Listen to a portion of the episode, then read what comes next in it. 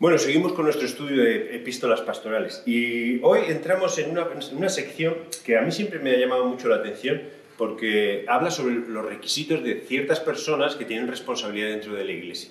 Por eso es importante que nosotros entendamos siempre, cuando estás leyendo una carta, y ya lo he dicho más veces, pero bueno, por recalcarlo no creo que pase nada, que toda carta tiene un trasfondo y, ese trasfondo muchas veces vienen circunstancias o situaciones que a lo mejor nosotros decimos, bueno, esto no, no vale para nada para la iglesia, para nuestra situación actual, o, o intentamos trans, traducirlo o aplicarlo tan literalmente que cometemos casi otro error que merecería otra epístola para poder corregirlo.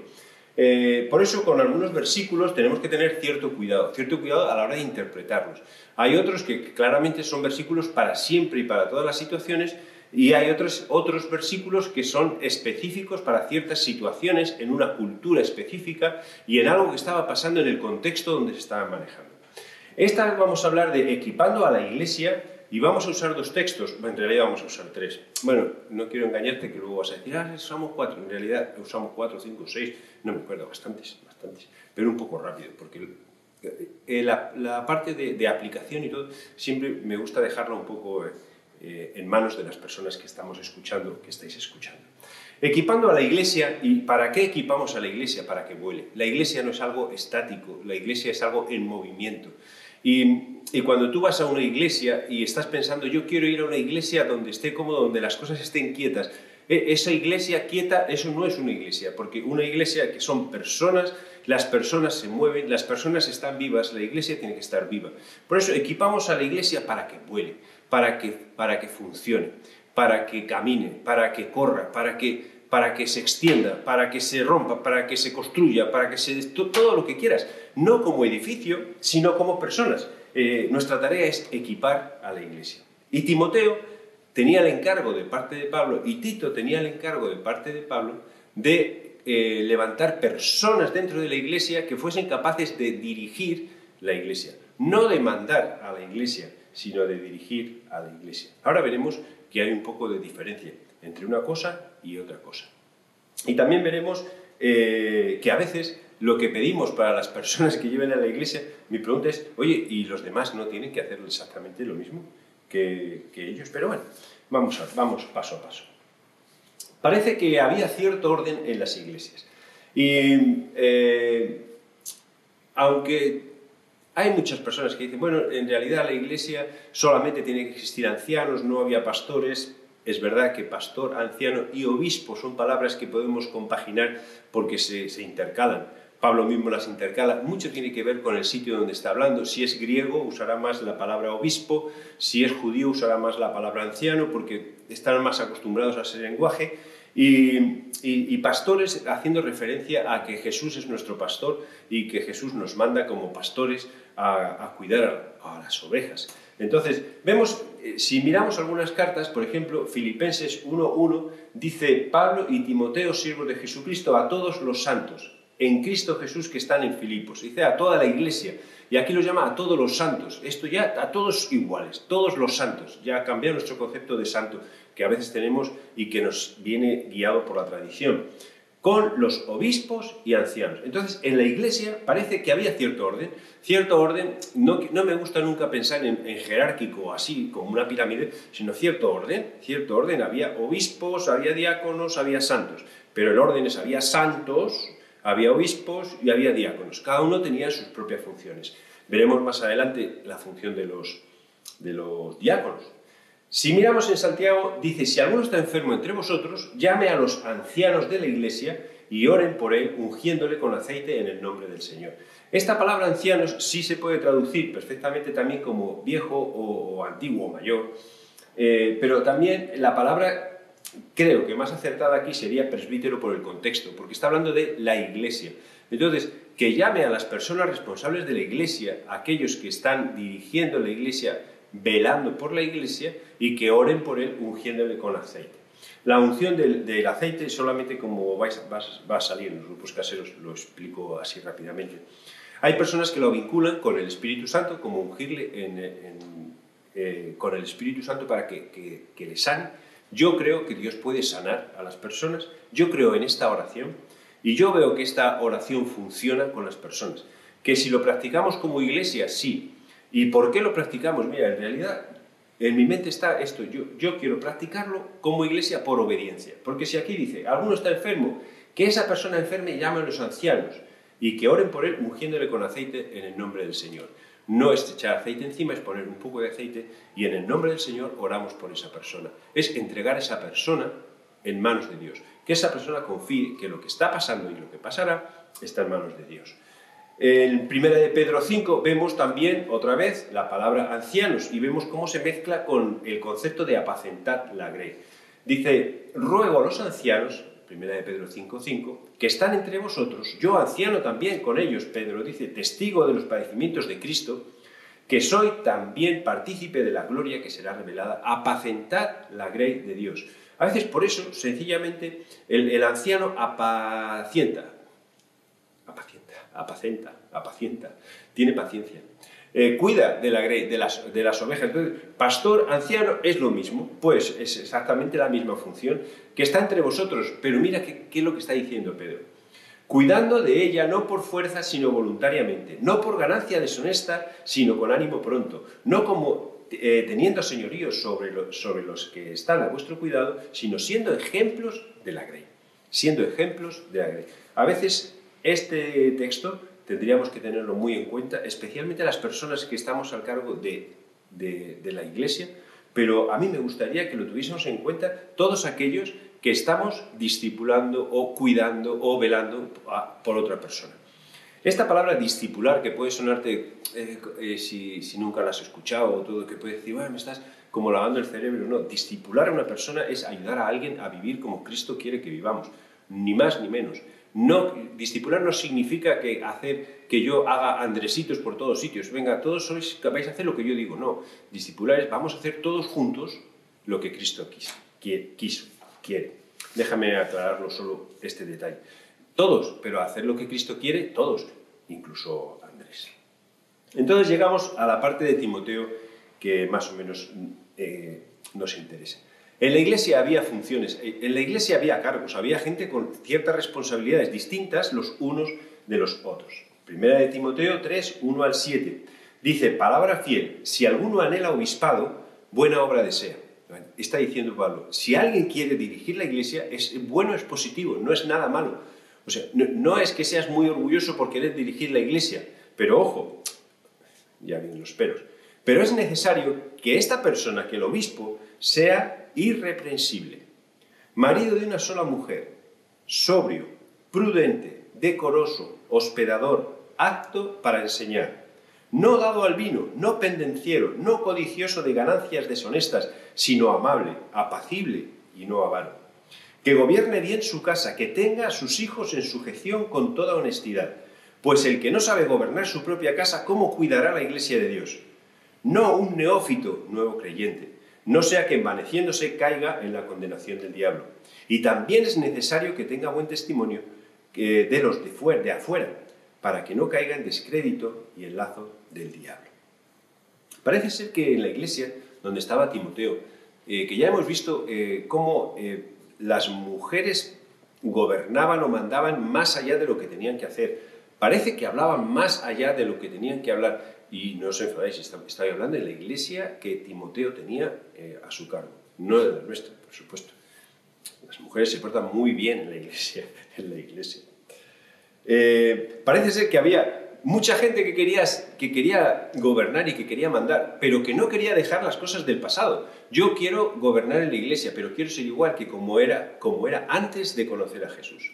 O sea, quiero gobernar en la iglesia, pero quiero vivir a mi antojo yo, a mí me sorprende, dice que sea marido de una sola mujer, ya he comentado esto. Entonces, es como decir, yo quiero ser obispo de la iglesia, y, pero, pero quiero tener tres mujeres y dos amantes y... No sé, esto está, está un poco descuadrada la cosa. No, no, es necesario que sea marido de una sola mujer. Ojo, sobrio, prudente, decoroso, todo lo que hemos estado leyendo, que repasaremos, que veremos con Tito cómo coinciden algunas cosas. Al fin y al cabo, lo que está pidiendo Pablo, y déjeme anticiparme, es eh, si anhelas obispado, es bueno que, desees ayudar en la iglesia, es, bueno que, desees dirigir la iglesia, es bueno que desees ser pastor, es bueno que te prepares para eso, pero ojo, sé un buen creyente. Yo lo resumiría así. o ya veremos a ver un poquito más adelante. Déjame ver.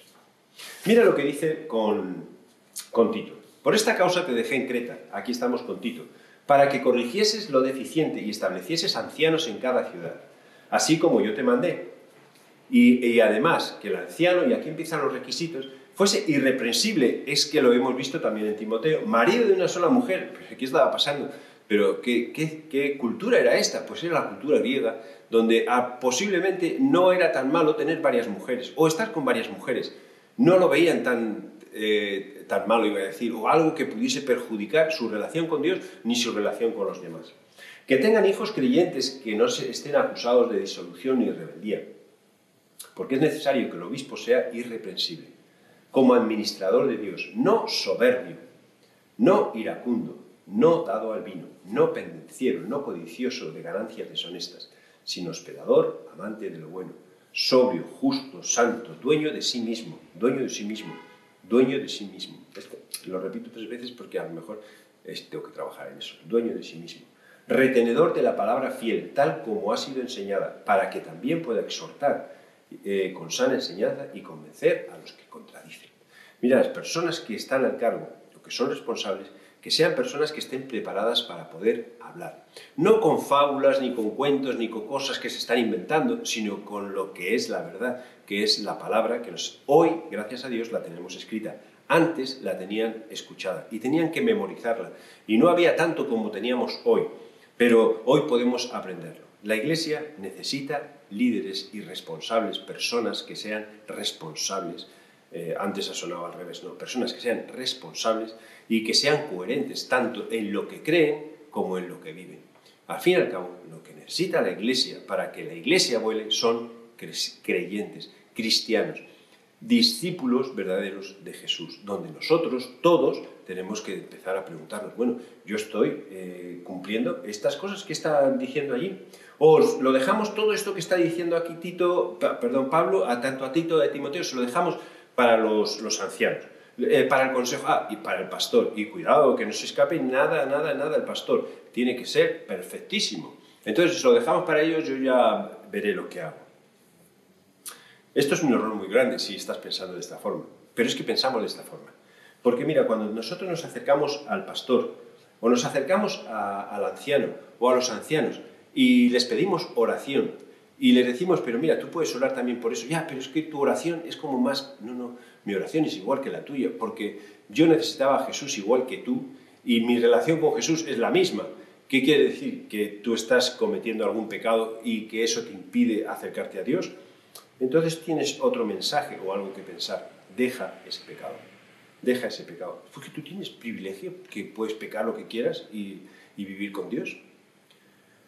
También lo que estaba Pablo intentando decir, mira, es importante que las personas que son vistas por los demás, que den ejemplo de lo que predican.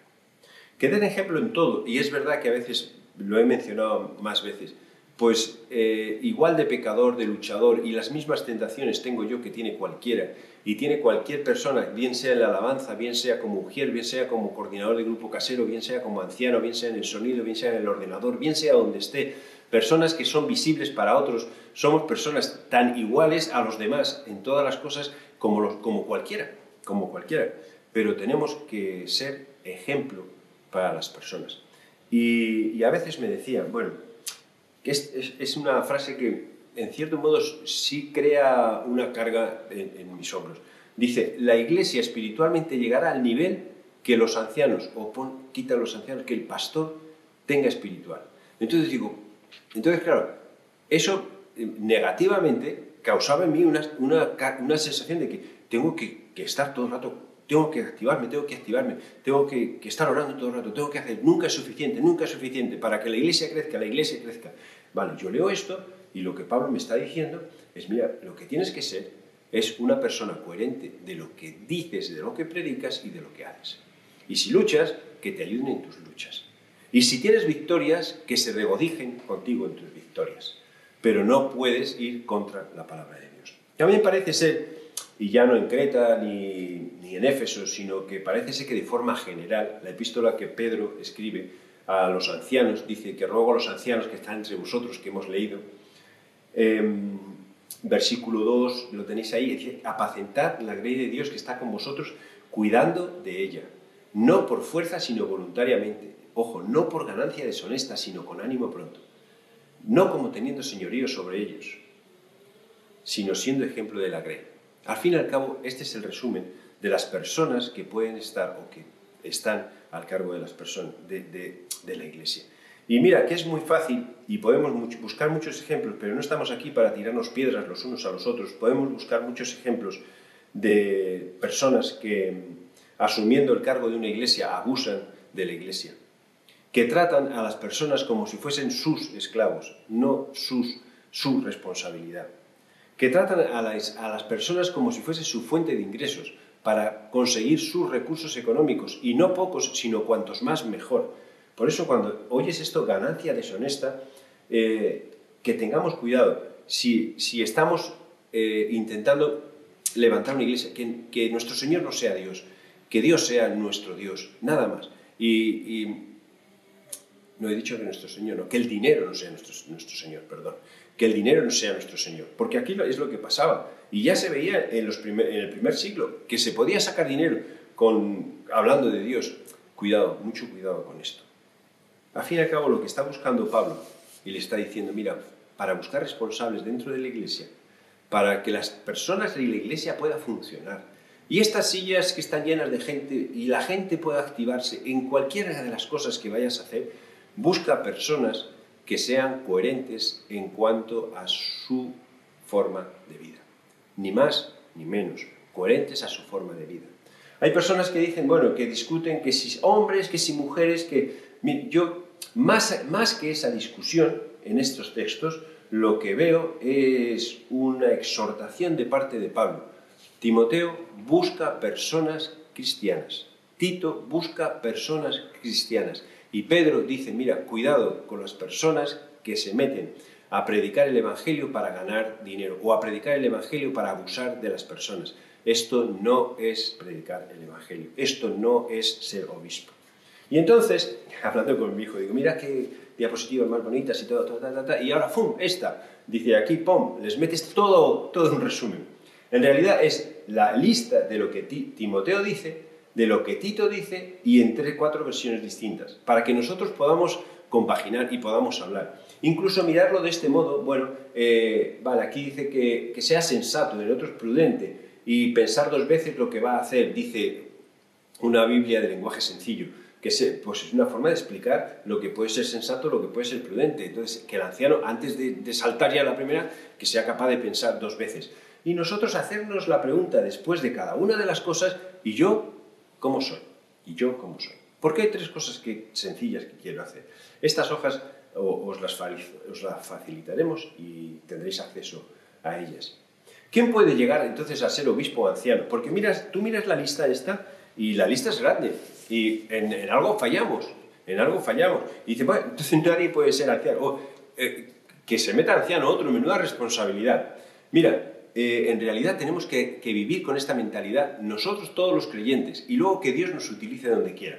Segunda de Corintios 5, 16, 18. De manera que nosotros, de aquí en adelante, a nadie conocemos según la carne, y aun si a Cristo conocimos según la carne, ya no le conocemos así. De modo que si alguno está en Cristo, nueva criatura es. Las cosas viejas pasaron y aquí todas son hechas nuevas. Si alguno está en Cristo, es nueva criatura. Lo que está diciendo Pablo es que no puedes ser anciano siendo vieja criatura. Con tu viejo yo no puede ser. Pero es, lógico, porque entonces no ha habido conversión en tu vida, no ha habido un cambio de nada. Sí sabes mucho, sí puedes conocer nada, pero si tu vida es la misma, es que Dios no quiere que nosotros seamos personas que sabemos mucho, quiere que seamos personas que vivimos mucho lo que Él dice, lo que Jesús nos enseña. Y todo lo que proviene de Dios, quien nos reconcilió consigo mismo por Cristo y nos dio el ministerio de la reconciliación. Personas que tienen una relación íntegra con Dios íntegra con Dios. Vale, voy a decir, perfecta, es que me atrevería a decir que sí, perfecta, sí, con fallos, sí, corregibles, sí. ¿Quién puede llegar a ser anciano o obispo? Toda aquella persona que haya, déjame usar este término, nacido de nuevo. Las cosas viejas pasaron, ahora todas son hechas nuevas. Si yo he sido hecho nuevo, ¿por qué yo tengo que seguir dependiendo de cosas, dependiendo del vino, o siendo codicioso, o, siendo eh, sin... que actúo rápidamente, sin templanza, o no tener nada de templanza. Venga, va, me lanzo y ya está, sin pensar en los demás. O no, no tengo la capacidad de amar a los demás. ¿Quién puede llegar a ser obispo? Todo creyente, todo cristiano, llamado por Dios, eso sí. Si anhelas obispado, muy bien, buena cosa anhelas, pero mira, que sea todo esto, sé coherente lo que estás haciendo con lo que estás diciendo. Queremos que la iglesia vuele, queremos que en la iglesia haya ancianos, que haya, pastores, que, que haya gente responsable de muchas cosas, queremos, pero queremos hacer las cosas bien y para hacer las cosas bien necesitamos que las personas que se lanzan a este ministerio o a este llamado, que sean coherentes, que seamos coherentes, que seamos coherentes. Ahí me tengo, a la fuerza. Vale, y si me viene esta pregunta también, y aquí está el barbudo preguntándome otra vez, ¿y si yo no soy anciano, puedo hacer lo que yo quiera? Claro, yo no soy obispo, entonces yo puedo tener dos mujeres, o yo no soy obispo, entonces puedo ser, puedo ser reprensible, puedo ser codicioso, puedo abusar de los demás, o puedo sacar dinero a los demás, o puedo mentir, o puedo engañar, o no tengo por qué hospedar a nadie, o no me tengo que preocupar de nadie, o no tengo por qué enseñar nada, o no tengo... Eh, porque yo no soy anciano, esto solamente es para los ancianos. Mira, no, claro que no, claro que no. Porque si miras este texto, dice, bueno, imiten a Dios, por tanto imiten a quién, los ancianos, no, toda la iglesia, toda la iglesia. ¿Queremos volar como iglesia? Queremos lanzarnos como iglesia. Cuando hablo de iglesia, no, ojo, no hablo de edificio ni hablo de chamartín. Iglesia es persona que ha creído en Cristo, entra dentro de la iglesia, cuerpo de Dios. Queremos como cuerpo eh, funcionar. ¿Quieres como creyente espabilar, despejar, no sé, salir adelante, eh, empezar a disfrutar las cosas? ¿Vale? Pues dice, imitad a Dios. Vivan una vida llena de amor, siguiendo el ejemplo de Cristo que no haya ninguna inmoralidad sexual, impureza ni avaricia entre ustedes. Ojo que está hablando a la iglesia, no a ancianos, ni a obispos, ni pastores. Tales pecados no tienen lugar en el pueblo de Dios.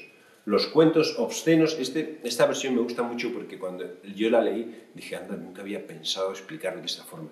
Y dice, mira, los cuentos obscenos y las conversaciones necias y los chistes groseros no son para ustedes.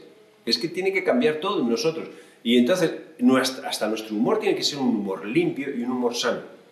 Y un humor sano. Por eso a veces cuando tú estás escuchando unos chistes y, te chirrían y ya no te hacen gracia y no se escucha, es lógico, está bien, es perfecto, porque hay forma, hay forma en que va cambiando nuestra, vida. Pero si antes me reía mucho con esos chistes, no me hacen ni gracia. No, hay, Dios va cambiando nuestras cosas. Pero mira, yo cuando lo leí esta versión, por eso la puse, eh, me gustó mucho porque es muy claro. En cambio, que hayan ustedes una actitud de agradecimiento. No se dejen engañar por los que justifican estos pecados, ¿vale? Los pecados que ponen arriba de que no, haya ninguna persona inmoral o la avaricia o todo eso. No te dejes engañar por los que justifican esto como, ah, no pasa nada, esto es... No, no, no, no te dejes engañar por eso. Versículo 7, no participen en las cosas que hace esa gente pues antes ustedes estaban llenos de oscuridad, pero ahora tienen luz que proviene de Dios. Por lo tanto, vivan como gente de luz. Vivan como gente de luz. Yo no soy anciano, hago lo que quiero. No, tú no eres anciano, eres cristiano. Yo no soy pastor, hago lo que quiero. No, tú no eres pastor, eres cristiano. Entonces, vive como una persona de luz en todo. Vive como una persona de luz en todo. Absolutamente en todo. Esto no quiere decir que seas un soso y un aburrido, sino que el carácter que Dios te ha dado, que dejes que Dios lo limpie, lo pula y que tú puedas aplicarlo, pero viviendo como una persona de luz. ¿Cuál es la clave para llegar a ser un creyente coherente? Y mira, digo otra vez este versículo, pero estoy leyendo este libro, el que pone aquí, cambia tu corazón, cambia la, cambia la vida, tu vida. Y en este libro eh, hay unas partes oscuras donde dice textos que son importantes que leas yo creo que este hombre parece que no conoce otro texto, porque siempre aparece este texto. Texto que tienes que leer para cambiar tu corazón, texto que tienes que leer para cambiar tu vida, texto que tienes que leer para cambiar tu, relación con Dios, con los demás. siempre aparece este texto. Y este texto aparece muchísimas veces, tanto en el Antiguo Testamento como en el Nuevo Testamento. Aparece en Levítico, en Deuteronomio, en Mateo, en Marcos, y aquí he puesto el de Lucas. Y dice, aquel respondió y dijo, mira, amarás al Señor tu Dios con todo tu corazón, con toda tu alma, con todas tus fuerzas, y con toda tu mente, y a tu prójimo como a ti mismo. Quizás si yo fuese Pablo, hoy en día, y como tengo la tendencia de resumir, aunque no te lo creas, y dices, te estás hablando, la tendencia de resumir, digo, busca ancianos, eh, y, me dice, bueno, Timoteo me dice, Andrés, ¿y, qué, qué características busco en las personas? Mira, busca estas Busca personas que amen al Señor con todo su corazón, con toda su alma y con todas sus fuerzas y con toda su mente. Y al prójimo como a sí mismo. Esa persona es una persona apta para ser un anciano, un pastor, un obispo o un creyente. Una persona que esté en el ordenador, que esté en el sonido, que esté en la alabanza, que, que, que sirva la Santa Cena, que esté en la puerta, que esté llamando a otras personas, que esté en grupos caseros, que esté en cualquier otra parte porque va a ser una persona que va a trasladar y transmitir el corazón de Dios. Y cuando nosotros tenemos el corazón de Dios, si amamos a Dios, al prójimo y a nosotros mismos, esto se convierte como en un filtro. No sé si se verá muy bien, pero dentro tenemos un corazón con agujeritos que se usa para infusiones, pero es que nos ayuda mucho. Nos ayuda porque lo que es malo de la infusión, de, de, las impurezas o lo que no se bebe, se queda dentro del corazón. Eso, entiéndeme, es como que lo que sale es lo bueno, lo que sale es lo que es lo que sale de las personas, las personas que aman a Dios. Si, si nosotros amamos a Dios, al prójimo y a nosotros, entonces, ¿dónde cabe las tinieblas, la codicia o, la insensatez o el enojo? Eh, o, quizás denegar hospitalidad o amar al dinero o la antipatía o la, disciplina o tratarnos a nosotros como esclavos los unos a los otros o la violencia o la desobediencia o la avaricia o desatender a nuestros hijos de forma que ellos al final no tengan principios ni bases para poder desarrollarse en la vida o tratarnos como esclavos los unos a los otros, ni codicia, no cabe nada, no cabe nada, porque todo lo filtramos.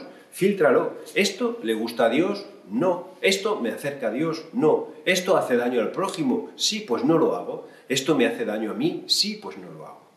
Al final, nosotros nos convertimos, cada uno, en candidatos para ser obispos y ancianos. Ahora, el obispado y el ancianado es algo que Dios pone en el corazón de las personas, que lo confirma la Iglesia a través solamente de la convivencia dentro de la Iglesia, pero las características de los obispos y ancianos tienen que estar en cada uno de nosotros.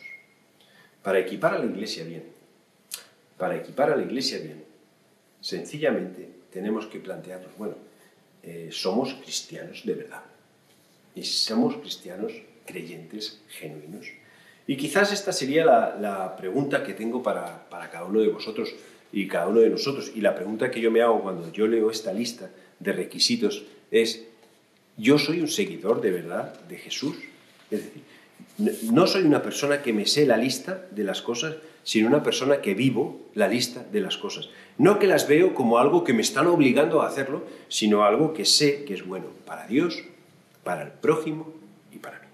Así que quiero pedirte y quiero pediros que juntos ayudemos y equipemos la iglesia para que vuele, para que camine, para que viva, para que sea una iglesia limpia, para que no para que nada nos apague, para que esta situación no nos apague y entonces que seamos personas coherentes con nuestro mensaje. Lo que yo creo es lo que yo vivo. ¿Y yo encajo perfectamente en esta descripción? Sí. Y es que me cuesta mucho, eres una nueva criatura, acuérdate, acuérdate, una nueva criatura. Y eres un hijo de luz, acuérdate. Y una hija de luz, acuérdate.